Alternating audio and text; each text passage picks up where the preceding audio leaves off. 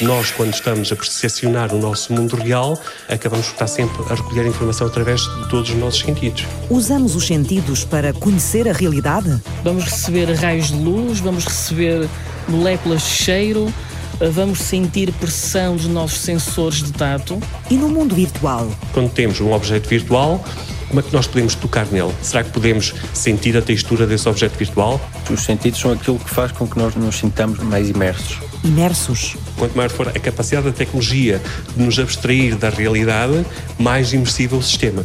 A realidade virtual transporta-nos para mundos novos. Nós utilizamos aquilo e ficamos maravilhados com a experiência que aquilo nos deu. O que é que ela pretende? Perceber como é que os humanos entendem o mundo que os rodeia e como é que nós podemos utilizar a tecnologia de forma a conseguirmos dar experiências únicas aos utilizadores. Estamos a passar do mundo analógico para o mundo digital cá dentro.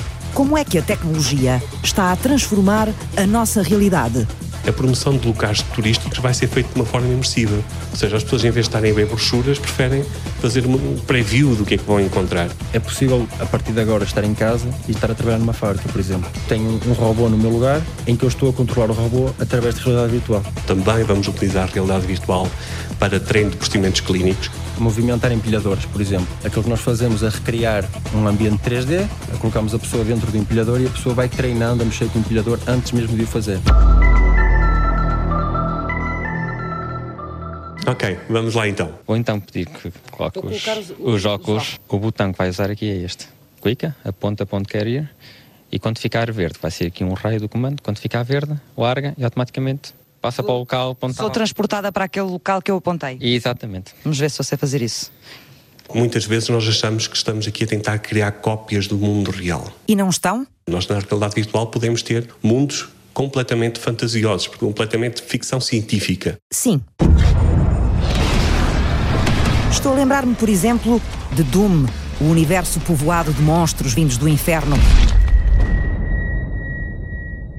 Ou de Star Child, que nos transporta para um planeta distante cheio de criaturas misteriosas e naves futuristas. Se não é o nosso mundo factual e tangível que a realidade virtual quer copiar, o que é que ela pretende então? Utilizamos esse mundo como nós utilizamos a realidade, interagindo com esse mundo virtual como nós interagimos com a realidade. Está um, uma noite estrelada. Estamos de noite. Deverá haver um comando. Estou a ver. Ok. okay. Ela é tal e qual como é na, na realidade. A forma é igual. Eu não vejo o meu dedo, mas vejo uma bolinha de luz branca que se mexe como o meu dedo, não é? Estes óculos são grandes para mim, são pesados. Nós, quando estamos a percepcionar o nosso mundo real, acabamos por estar sempre a recolher informação através de todos os nossos sentidos. Massimino Bessa dirige o Massive, o laboratório de realidade virtual da Universidade de Trás-os-Montes e Alto Douro. Um espaço de investigação no vinho em folha. Onde nós vamos tentar então utilizar a realidade virtual para corresponder a desafios societais, para aumentar a performance humana e melhorar a qualidade de vida das pessoas. Já cá estou. Já. Pronto, e agora teleporte, diz aqui. Tenho que carregar? Sim, clique no botão grande. No botão grande. ok. Fica a ah, ok. Agora aponte para o chão onde quer ir. Sim. Agora. E agora? Ela pode largar. Já estou outra vez, já estou mesmo ao pé do murinho. Sim, mas pode andar, pode andar. Posso? Exatamente. Certeza? Só uns passinhos em frente. E agora vejo aqui um vale e vejo árvores e campos de cultivo. Isto que nós temos aqui é uma experiência da realidade virtual que na prática traduz numa visita virtual ao mirador de São Leonardo da Galafura. O objetivo aqui foi criar um protótipo onde nós vamos utilizar as tecnologias de realidade virtual para a promoção do destino turístico Douro. O que nós pretendemos depois medir é se o facto de utilizarmos este novo tipo de meio permite modificar a percepção da pessoa acerca deste destino. A melhor paisagem para o Rio Douro até se encontra atrás de si. Portanto, pode dar ah, uma é? volta. Sim, pode dar uma volta. Tem uma árvore aqui do meu lado esquerdo. Ah, espera aí. Esse murozinho à frente. E tem aqui uma igreja, não é? Exatamente. Que igreja é esta? que é a capela que se situa no, no Mirador. Então vou andar. Ok, já estou mesmo junto à parede da igreja. É, pode avançar mais, para essa parede à sua frente. Uh, pedra, exatamente. Uh, posso ir para o muro de pedra, não é? Sim, sim. Já estou a ver o rio. Fantástico. Uma pessoa que chega ao Porto, como é que toma a decisão de ir a São Leonardo de Galafura? São Leonardo de Galafura, não sei se conhecem, mas não é propriamente um sítio muito fácil de chegar.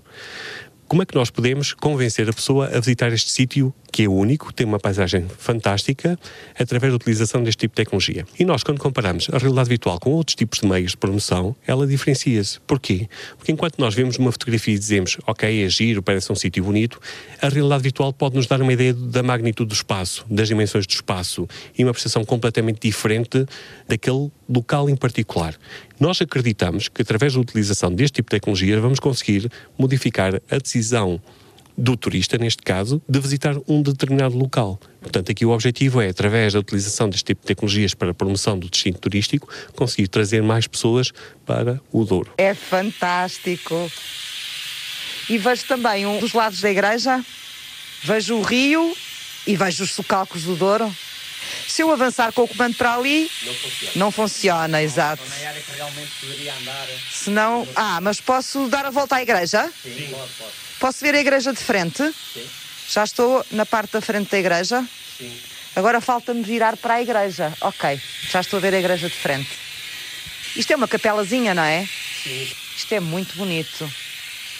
Este sopro irritante que me consome os ouvidos é o sopro do vento nos meus cabelos e dos cheiros que me impregnam o nariz. Nós aqui, para além da questão só do estímulo visual, também temos o estilo auditivo e, para além disso, ainda somos capazes de acrescentar aromas e o vento. Portanto, eu posso ir ali ao Miradouro Sim, virtual e Exatamente. posso ter essas sensações todas? Exatamente, vai sentir o vento e vai sentir um determinado aroma, uh, neste caso um aroma floral, tem a ver com a vegetação que circunda o local, mas pode ter essa receptividade, lá está. Quando nós sentimos o vento na cara e vimos no modelo virtual a árvore a mexer, tudo isto faz sentido. O que é que em termos de instrumentos me vai ajudar a fazer isso tudo? Ou a sentir essas coisas todas de que me está a falar? Neste caso em particular, vamos utilizar uns óculos de realidade virtual para o estímulo visual, vamos utilizar uns headphones de cancelamento ativo para minimizar os ruídos que vêm do exterior e para permitir aqui apresentar som 3D e depois ainda utilizamos um simulador de vento e um simulador de aromas. O simulador de aromas está mesmo aqui ao nosso lado.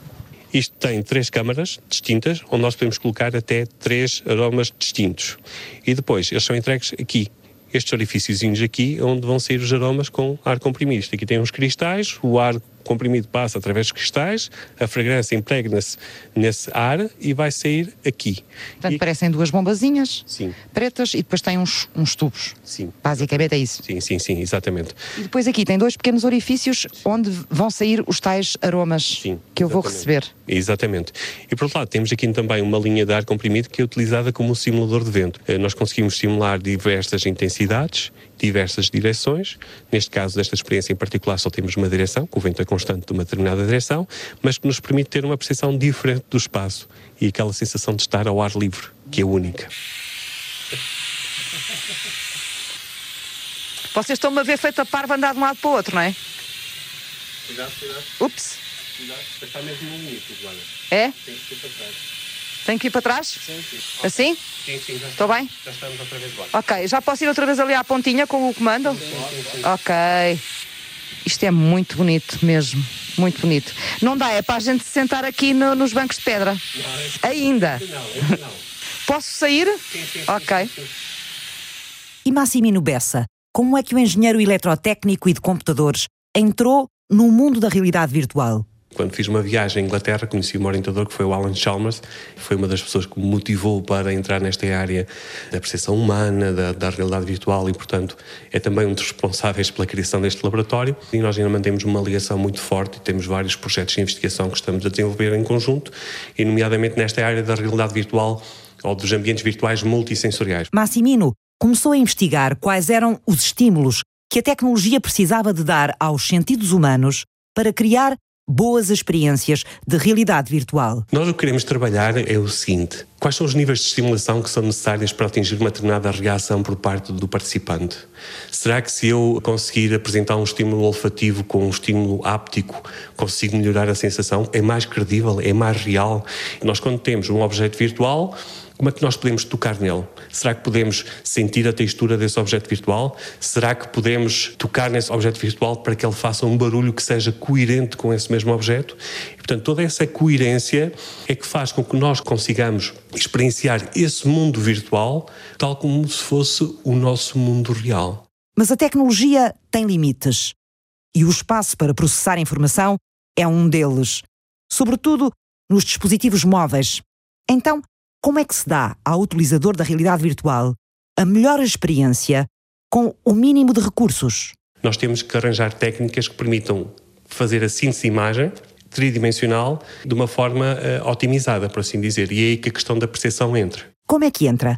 Porque é que a percepção humana é importante aqui? Nós podemos tirar partido da forma como o sistema de visual humano funciona para podermos otimizar os processos da síntese de imagem. Simplificar a imagem da realidade virtual, mas ao mesmo tempo conseguir que ela dê ao utilizador o estímulo certo como? Nós, quando estamos a olhar numa determinada cena, apenas uma pequena parte dessa cena é que nós conseguimos ver em alto detalhe. Portanto, o resto é a visão periférica, nós temos uma noção do que está lá, mas não conseguimos propriamente ter uma definição muito elevada.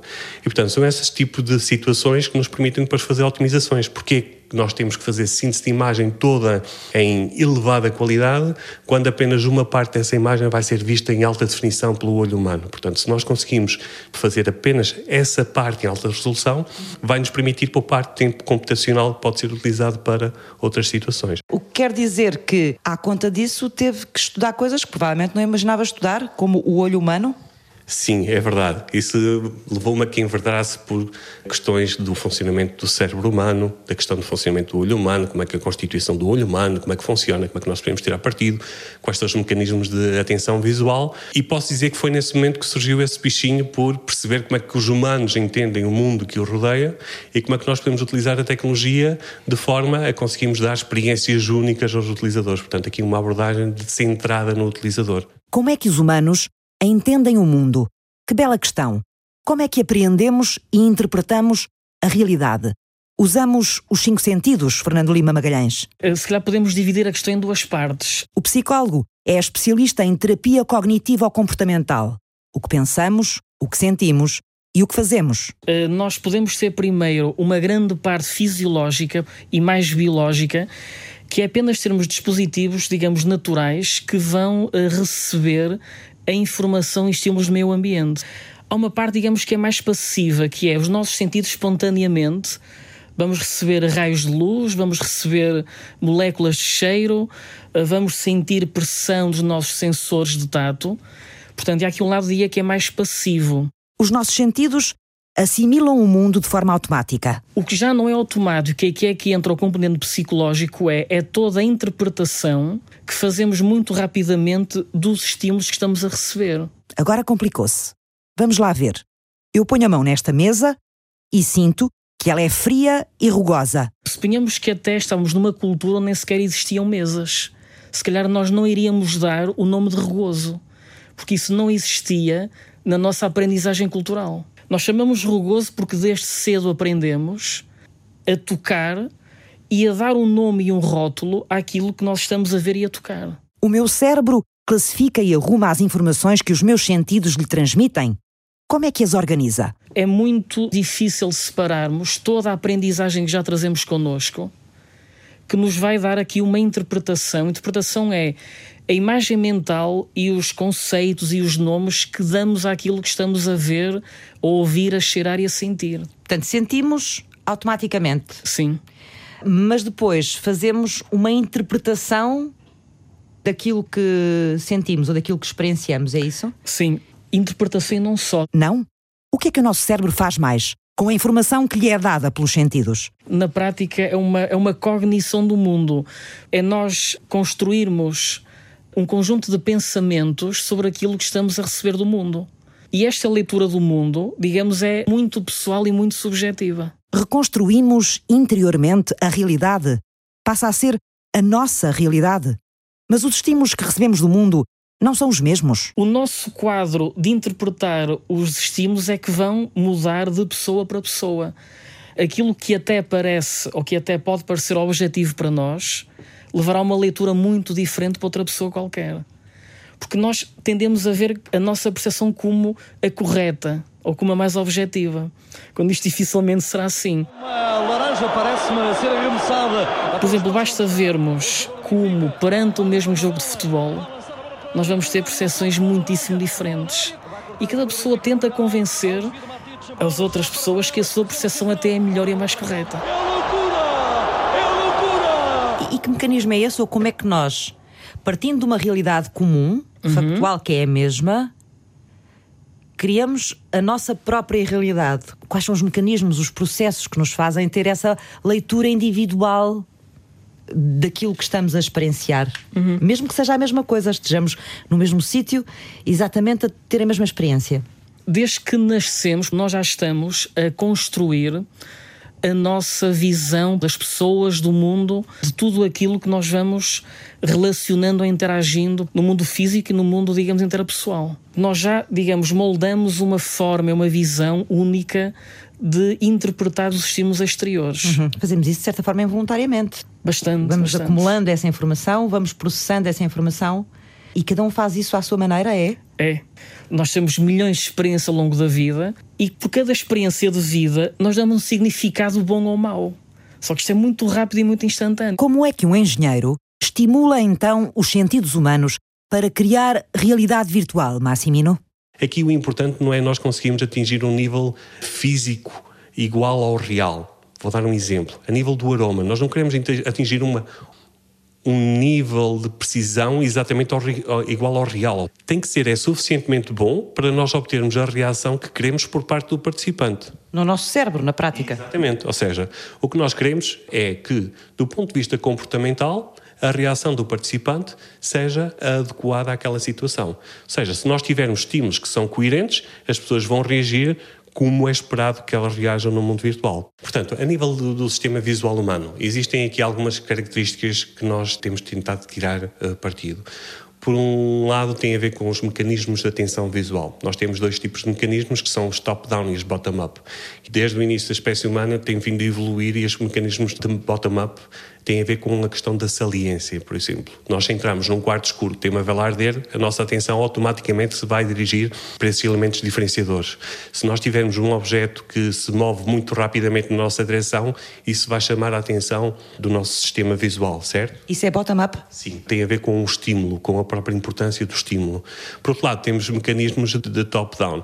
Por exemplo, nós pedimos para fazer uma pessoa para fazer um pequeno exercício que é eu vou-lhe pedir para fazer umas contas de quantas pessoas entram e saem de um comboio. Nós começamos no Porto e dizemos na primeira paragem estão 10 pessoas no comboio, entram 3 e saem 7. Na segunda paragem entram 14 e saem 10. Na terceira paragem entram 9 e saem 8.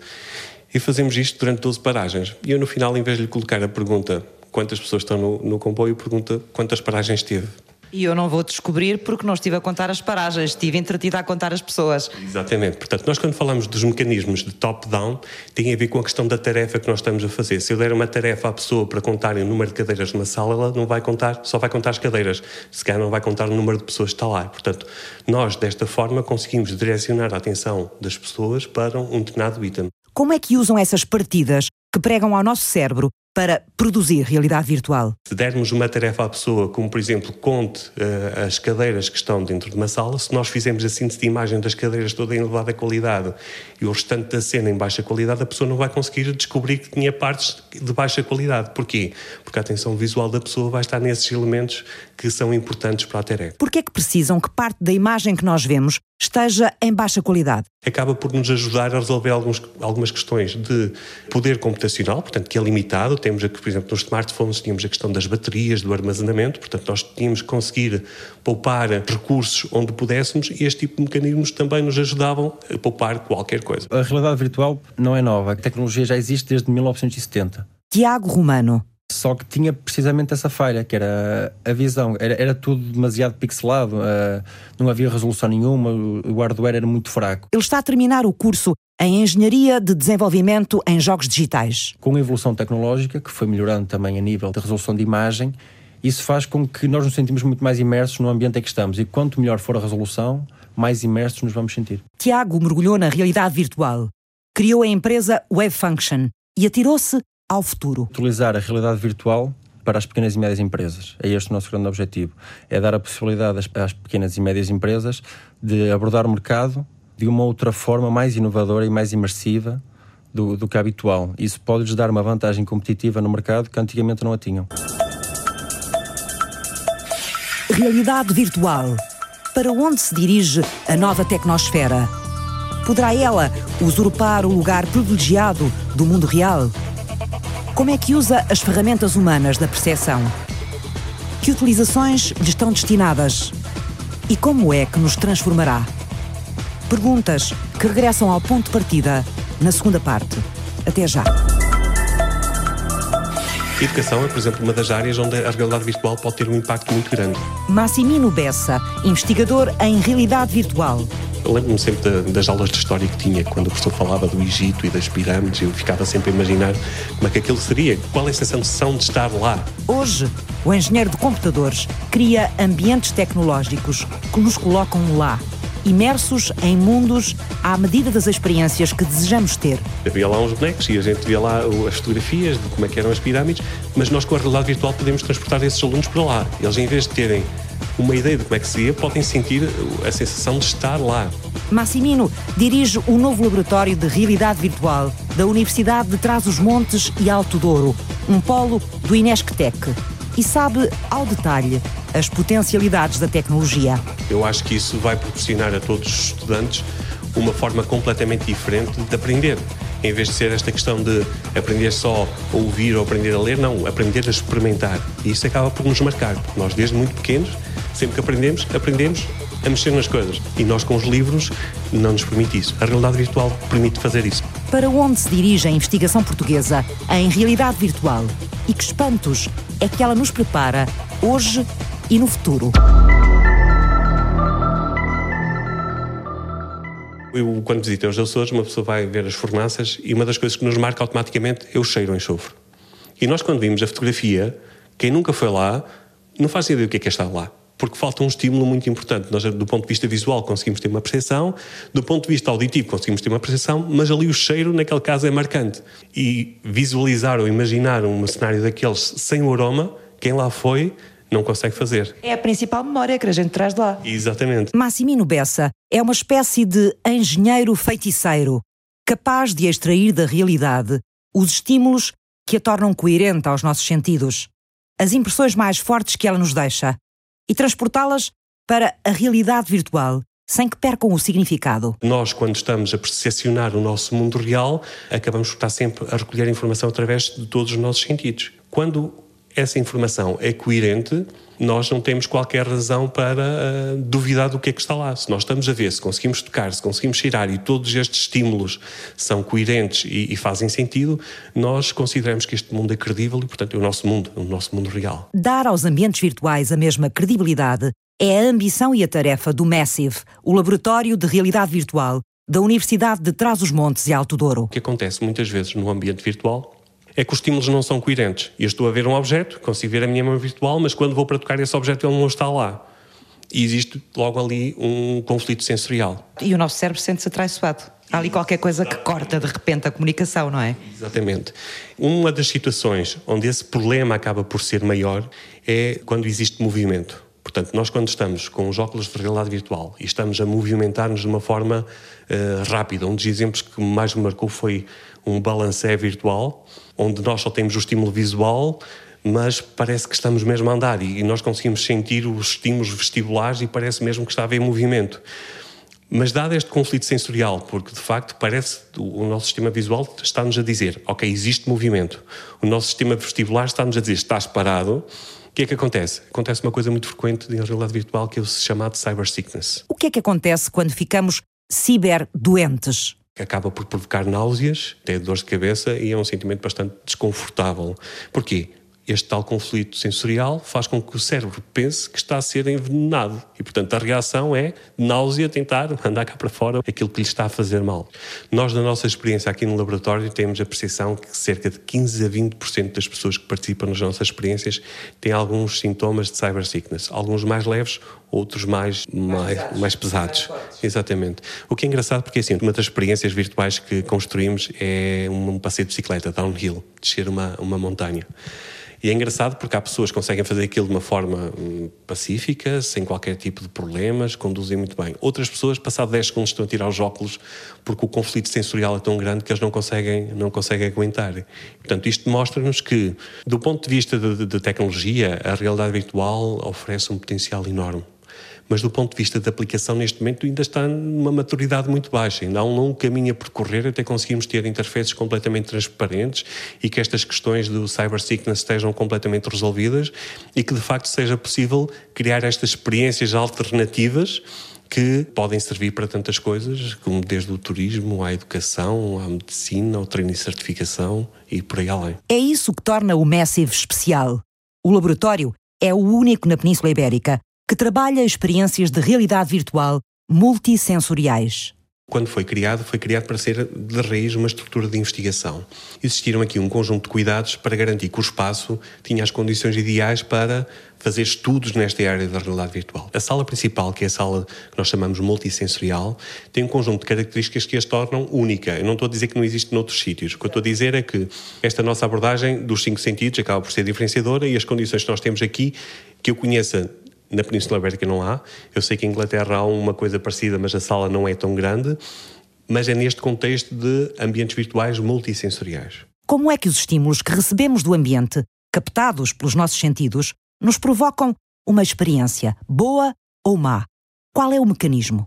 Por exemplo, alguém que com 5 anos tenha sido mordido por um cão e tenha associado uma memória muito má a um cão, pode guardar essa memória emocional e passados 20 anos, ao tocar num pelo que lembre a experiência negativa, tenha uma reação emocional muito forte e se assuste. Fernando Lima Magalhães, psicólogo. Porque foi a maneira interior que aquela pessoa associou à memória do cão, que ligou a memória emocional e depois à memória do tato do pelo do cão. Há um jogo de várias memórias que nós guardamos, é? Sim. Arquivamos? Sim o nosso cérebro, digamos, faz chamado mapa mental, onde associamos muito rapidamente um conjunto de memórias. Memória, no fundo, pode ter vários componentes, pode ter uma memória visual, pode-se ligar a uma memória uh, de tato, ter um cheiro ligado àquela memória e depois os pensamentos automáticos que podemos ligar àquela memória. Por exemplo, os cães são maus ou perigosos. Chama-se que há um gatilho ambiental quando isso liga a memória a alguém, no caso, memória negativa. E também podemos ter memórias positivas. Temos um prazer muito grande ao ver um animal e isso é altamente compensador. Exato. Falava dos cheiros e quantas vezes nós nos lembramos de certos cheiros ou sentimos, percebemos certos cheiros que nos lembram, por exemplo, cheiros de infância Sim. e nos fazem dispor bem automaticamente uh, sem a gente perceber muito bem porquê. É. Nós vamos acumulando essas memórias, portanto, todas ao longo da nossa vida, é em todas as experiências que vamos tendo. Exatamente. O que é? Isto é feito de uma forma muito, muito rápida, muito involuntária, muito espontânea. Isso depois vai formar as nossas expectativas ou a nossa predisposição para interpretar esses tais estímulos do meio ambiente. É a nossa leitura interior que é mais provável de acontecer perante os estímulos. Hum. Portanto, nós em geral lembramos-nos daquilo que está ligado a uma memória emocional mais forte, ou seja, lembramos-nos em geral de uma experiência muito boa, portanto, por exemplo, o primeiro dia da faculdade, uma desilusão amorosa, por exemplo, mas não nos lembramos, se calhar, da louça que levamos ontem à noite. Claro.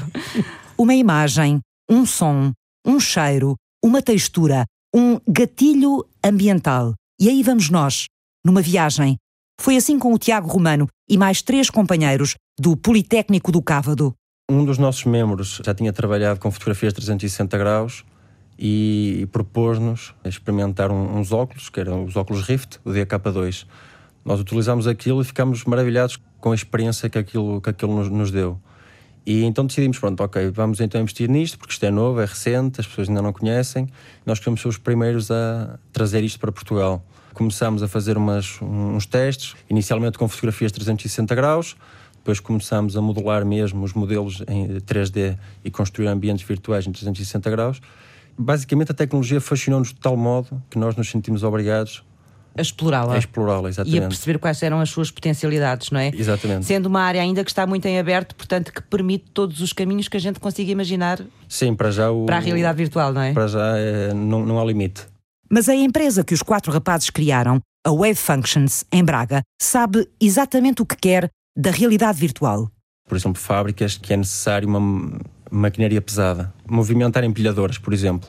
Aquilo que nós fazemos é recriar um ambiente 3D da fábrica, colocamos a pessoa dentro do empilhador e a pessoa vai treinando a mexer com o empilhador antes mesmo de o fazer. Isso previne erros que podem custar muito caro à empresa e serve também para dar uma formação, um treino mais especializado para a indústria. Temos trabalhado muito também com, com as feiras. Desenvolvemos conteúdos para aquelas empresas que vão a feiras a levarem. Estamos neste momento a trabalhar com uma empresa espanhola que vai a uma feira em Madrid e eles vão levar uma experiência em realidade virtual que mostra os produtos deles. Eles são uma empresa de máquinas industriais e em vez de estar a levar a máquina toda, que ia, ia dar um enorme trabalho em termos de logística e, e alugar de espaço. E não na, podem levá-las todas, com certeza. Exatamente, e nem podem levá-las todas. Então esta é uma forma de levar tudo, tudo com eles, para mostrar os seus potenciais clientes. Isto é ótimo também para empresas de construção ou remodelação, por exemplo. Suponhamos uma empresa de materiais de cozinha. Escusa de estar a levar os materiais todos, pode levar um exemplo ou outro, mas o resto pode levar em realidade virtual. E tem também outra vantagem que é o facto de ser inovador. Isso vai uh, atrair muitas pessoas ao stand. O facto de ter uns óculos de realidade virtual vai e chamar... E poder ter uma experiência nova. Exatamente. Tiago Romano, Paulo Nunes, Vitor Marçal e Pedro Marques. Eles cresceram a sonhar um dia fazer jogos semelhantes aos que os entretinham na consola na infância. Hoje são empresários em realidade virtual a ajudar outros empresários a tirar partido da tecnologia para se distinguirem no mercado. Começaram há um ano. Onde irão? Estamos agora a ver com potenciais clientes novas formas de explorar o mercado, por exemplo, as seguradoras, que era uma área que parece ser impossível ter realidade virtual, mas não é. É possível tirar uma fotografia 360 do acidente, do sinistro, e replicá-la depois em realidade virtual, ou seja, em acidentes complexos, em que é necessário um ou dois ou três seguradores a ir ao local, a estudar o local, a ficar talvez algumas horas no local é escusado isso tudo. Basta tirar uma, uma, duas ou três ou quatro fotografias 360 graus e depois colocar isso em realidade virtual. Os seguradores podem ver, às vezes que quiserem, o acidente e estudá-lo da melhor forma possível. E o Massive, o laboratório de realidade virtual da Universidade de Trás-os-Montes e Alto Douro. Aonde é que está a levar a realidade virtual? Treino e certificação. Nós achamos que este tipo de tecnologia pode dar aqui um contributo muito grande nesta área de treino e certificação. Porquê? Imaginemos, proteção civil, por exemplo. Sempre que é necessário fazer um simulacro, isto pode envolver centenas de pessoas e, portanto, um exercício deste género fica muito dispendioso. Não é possível fazer todos os dias. Lembro-me da última vez que ouvi falar num simulacro em Lisboa, já foi há uns anos, e lembro-me de eles falarem 800 pessoas que participaram num simulacro. Uma pessoa que tenha falhado esse treino, por assim dizer, vai ter que esperar dois, três, quatro anos até poder fazer novamente o treino. Em realidade virtual, nós podemos fazer este treino de uma forma controlada, uma pessoa de cada vez. A nível de poupança de custos, é enorme. Por exemplo, os bombeiros, eles podem fazer este treino de meio, meio ano. Estamos a falar de terremotos, estamos a falar de sismos, estamos a falar de, de incêndios de grandes dimensões, incêndios urbanos, incêndios florestais. E, portanto, nós temos aqui uma, uma forma de manter este corpo de bombeiros operacional, pronto a reagir, sabendo exatamente do ponto de vista de procedimentos o que é que tem que fazer, o que é que não tem que fazer. Que sentidos é que são utilizados neste, nesta tarefa? O sentido da visão, Sim. temos a audição e temos também o, o áptico. Que é o tato? Sim. Chamam áptico? Sim, porque nós não, não, nós não tocamos na pessoa, nós damos uma sensação de calor à pessoa. Não é propriamente tocar na pessoa, não é o, okay. o toque. Então pronto, então vamos lá ver. O que é que nós temos aqui? É um programa no computador, não é? Sim, é um programa no computador que nós fazemos o um mundo virtual e a pessoa, através dos óculos de realidade virtual, consegue interagir com esse mundo. A maior parte das abordagens que é baseada neste tipo de ambientes virtuais é baseada em termos de procedimentos. Portanto, garantir que o procedimento A é feito antes do procedimento B, que é feito antes do procedimento C, etc, etc, etc. Nós aqui, para além dos procedimentos, estamos também a treinar ou tentar fazer o treino da decisão. Num incêndio urbano, um bombeiro tem que tomar a decisão se é seguro ou se não é seguro abrir uma determinada porta. E como é óbvio, no mundo real, quando ele tem que tomar essa decisão, vai fazê-lo por via de dois estímulos principais. Um deles o visual, olha para a porta para ver se está queimada, se tem algum sinal que existe uma temperatura muito elevada do outro lado, e depois do ponto de vista áptico, ou seja, ele vai colocar as costas da mão junto à porta e vai avaliar onde está o plano neutro do fogo.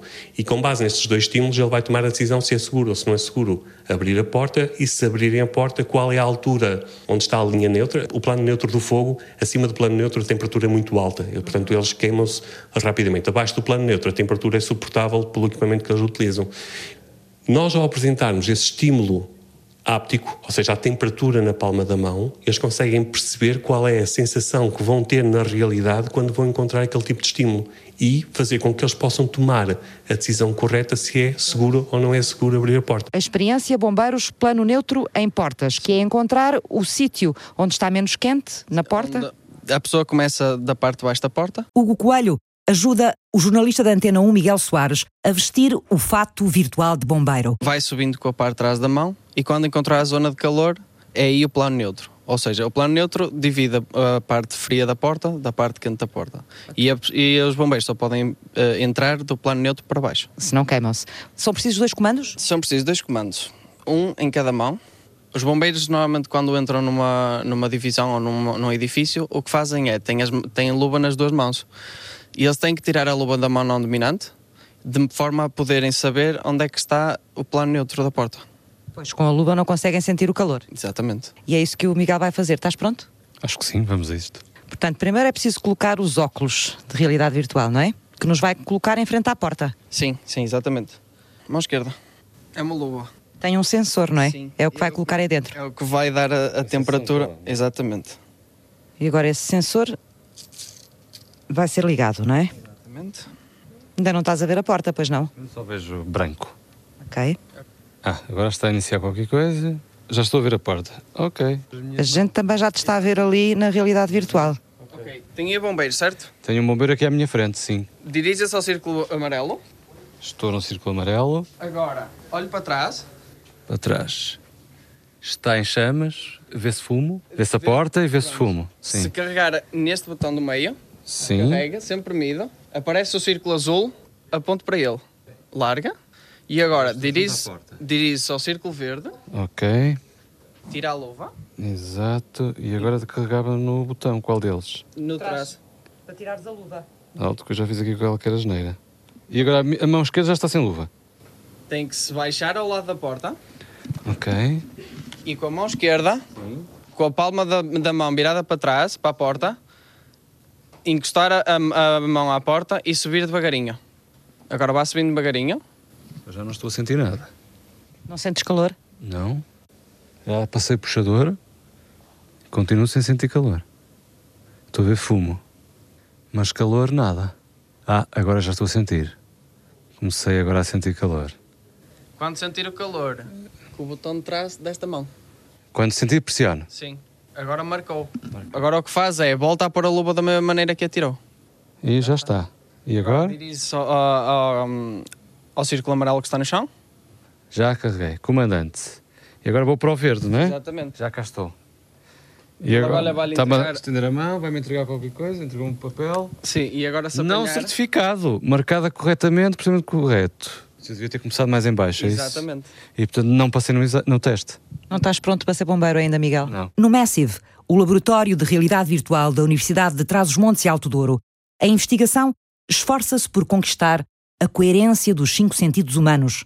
Quanto mais se aproxima, mais a experiência nos parece real. E a nossa evolução faz com que nós tenhamos optimizado este processo de análise da informação que nos chega através dos cinco sentidos e que muitas vezes, apesar de não ser uma decisão consciente, eles fazem com que nós tomemos, ou são importantes para nós tomarmos muitas decisões.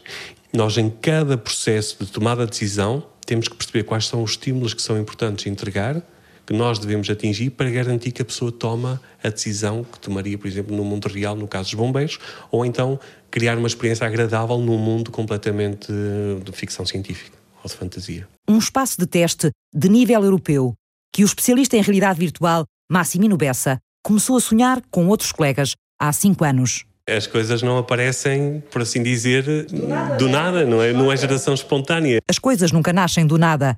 Nascem de um percurso e de um estudo permanentes, de muita curiosidade e muita observação. Uma das aplicações que eu encontrei da utilização da realidade virtual neste contexto foi na América, no planeamento de casamentos. Porque a noiva quer saber como é que vai ficar o vestido naquele sítio, naquele dia, e portanto, conseguir visualizar-se o que é que vai acontecer naquele dia acaba... Com todos os ingredientes que ela escolheu. Exatamente, exatamente. Permite ter de uma forma visual uma percepção do que é que vai acontecer no dia. Nós estamos a construir um simulador onde também vamos utilizar a realidade virtual para treino de procedimentos clínicos. Um dos nossos objetivos é o treino, por exemplo, de procedimentos que são raros.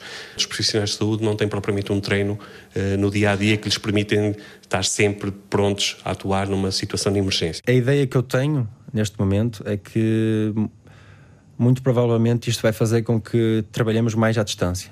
Ou seja, é possível a partir de agora estar em casa e estar a trabalhar numa fábrica, por exemplo suponhamos que tenho um, um robô no meu lugar em que eu estou a controlar o robô através de realidade virtual.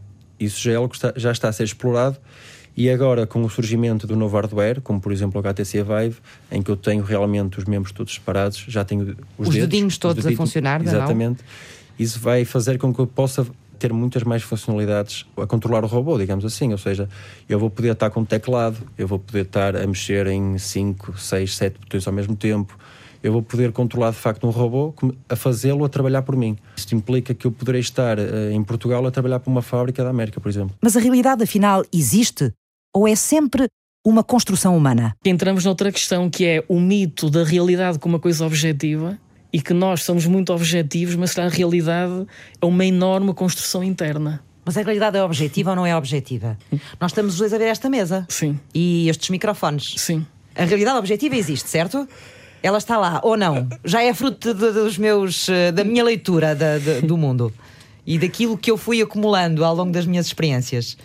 Essa é uma boa questão muito polémica, porque para a psicologia construtivista, só o termo construtivista pressupõe que a realidade é uma construção pessoal e não haverá tanto uma realidade objetiva. Uh, é um bocadinho assustador. Uh, eu percebo a ideia, porque nós queremos, em geral, segurança, uh, confiabilidade naquilo que está a acontecer e uma previsibilidade. Exato. Sabendo o que é previsível, uh, dá-nos um certo relaxamento. Mas também podemos ver de outra perspectiva: é que nós podemos aceitar que as coisas não têm que ser tão previsíveis ou tão certas quanto queríamos que fossem. Mas pensarmos que há uma certa previsibilidade, ou seja, as coisas podem ser algo construídas, mas essa construção, a nossa construção, já ser a mais importante para nós. Ou seja, se calhar não precisamos tanto de uma previsibilidade ou de uma certeza na própria realidade. Ficou de noite outra vez. Não, mas pode tirar, pode tirar. Pode tirar. Ah, mas veja, ainda não tinha visto a lua. Tem, ah. tem lua e tudo. É fantástico. Fantástico. Eu disse que era melhor ver. fantástico fizeram este programa Massimino Bessa. Nós temos infraestrutura do melhor que existe na Europa, temos condições tão boas ou melhores que os outros grupos da Europa que estão a fazer investigação nessa área têm, portanto nós agora não temos desculpas, nós temos de ser tão bons ou melhores que eles. Guilherme Gonçalves, Hugo Coelho, Tiago Romano. As empresas ainda não sabem muito bem aquilo que querem, mas têm a ideia que no máximo mais seis meses, seis a dez meses, já toda a gente vai saber o que é, que é realidade virtual, como é que pode ser aplicada e como é que podem tirar proveito dessa tecnologia. Fernando Lima Magalhães. Por exemplo, é muito difícil treinar alguém que tem fobia de voar, portanto, fazer uma viagem de avião. E se calhar vai-se poder treinar através da realidade virtual. E em consultório aprender a reduzir gradualmente o medo ao estar envolvida nessa realidade virtual. Márcio Décio cuidou da pós-produção áudio. Francisca Alves fez o apoio à produção. Eduardo Maio realizou e apresentou.